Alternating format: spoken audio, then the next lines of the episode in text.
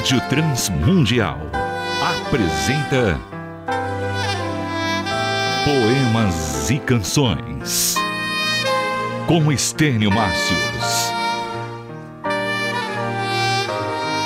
Um programa sobre composição cristã.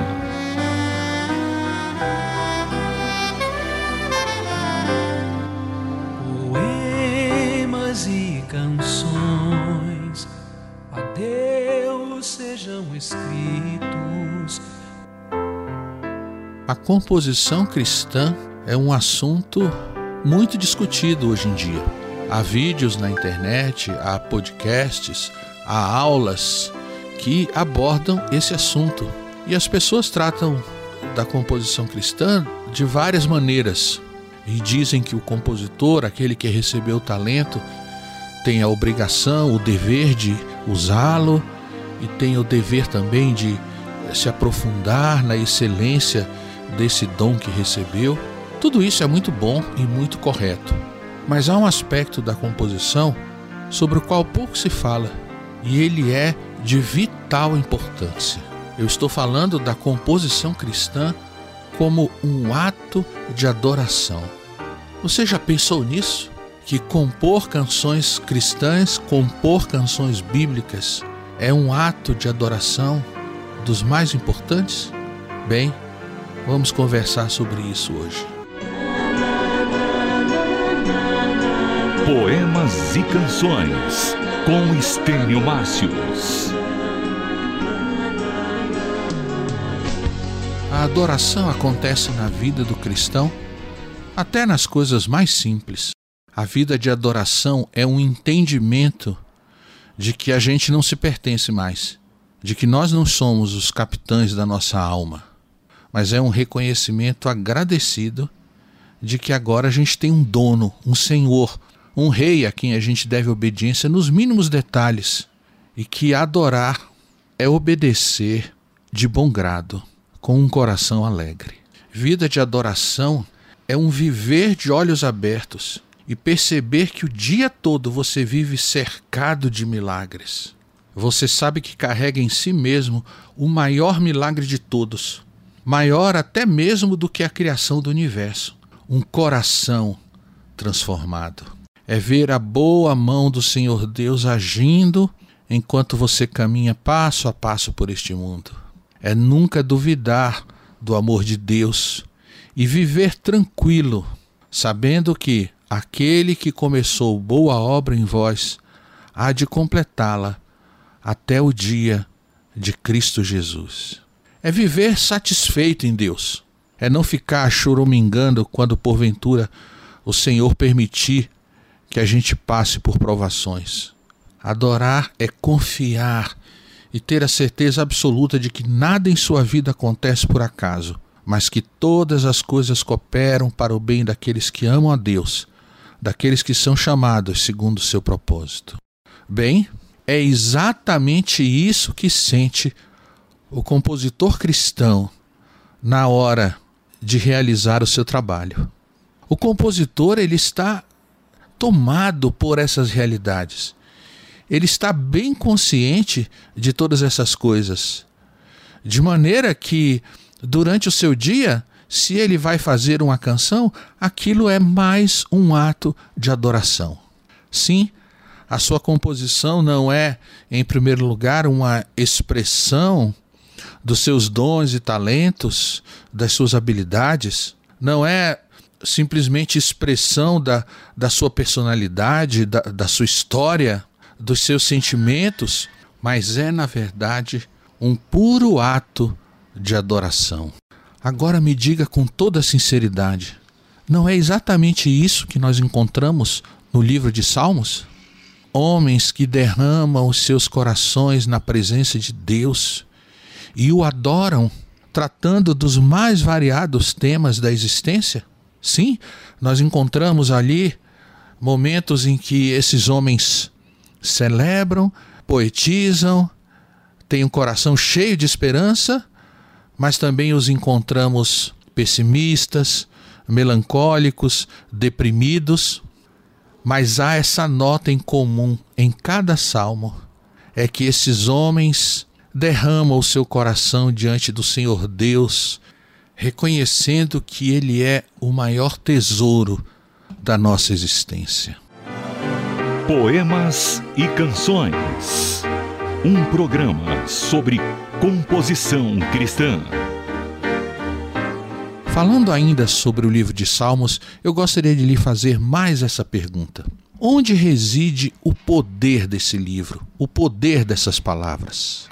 Por que esse livro tem sido tão marcante na vida dos cristãos de várias gerações?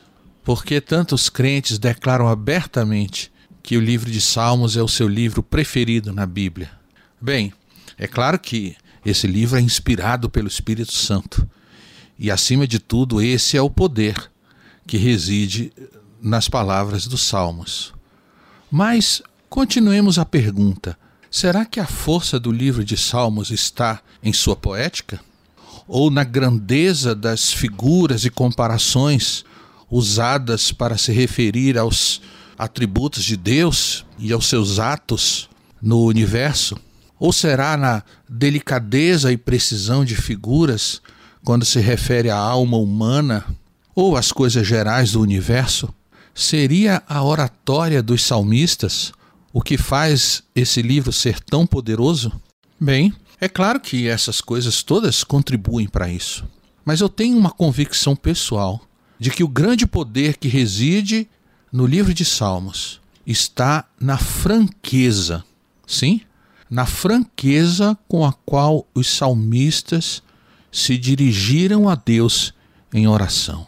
É exatamente por isso que eu digo que a composição é um puro ato de adoração, porque nesse trabalho não há espaço para o homem, não há espaço para a personalidade humana, para a vaidade, não há espaço para o amor próprio. O que há nesse momento é um coração sincero que se derrama diante de Deus. Ah, já não se fazem mais salmos como antigamente. O quê? Você teria coragem de escrever e publicar o que vai nos meandros do seu coração? nas partes sombrias da sua alma? Você teria coragem de abrir realmente o seu coração para todo mundo ver? Você teria coragem até mesmo de confessar os seus graves pecados e permitir que todo mundo soubesse disso? Pois é exatamente esse tipo de coisa que a gente encontra no livro de Salmos. Franqueza, franqueza produzida pelo Espírito Santo, franqueza que transparece como fruto de um verdadeiro arrependimento que vem de Deus. Participe do Poemas e Canções. Envie uma mensagem para o nosso WhatsApp. 11 97418 1456.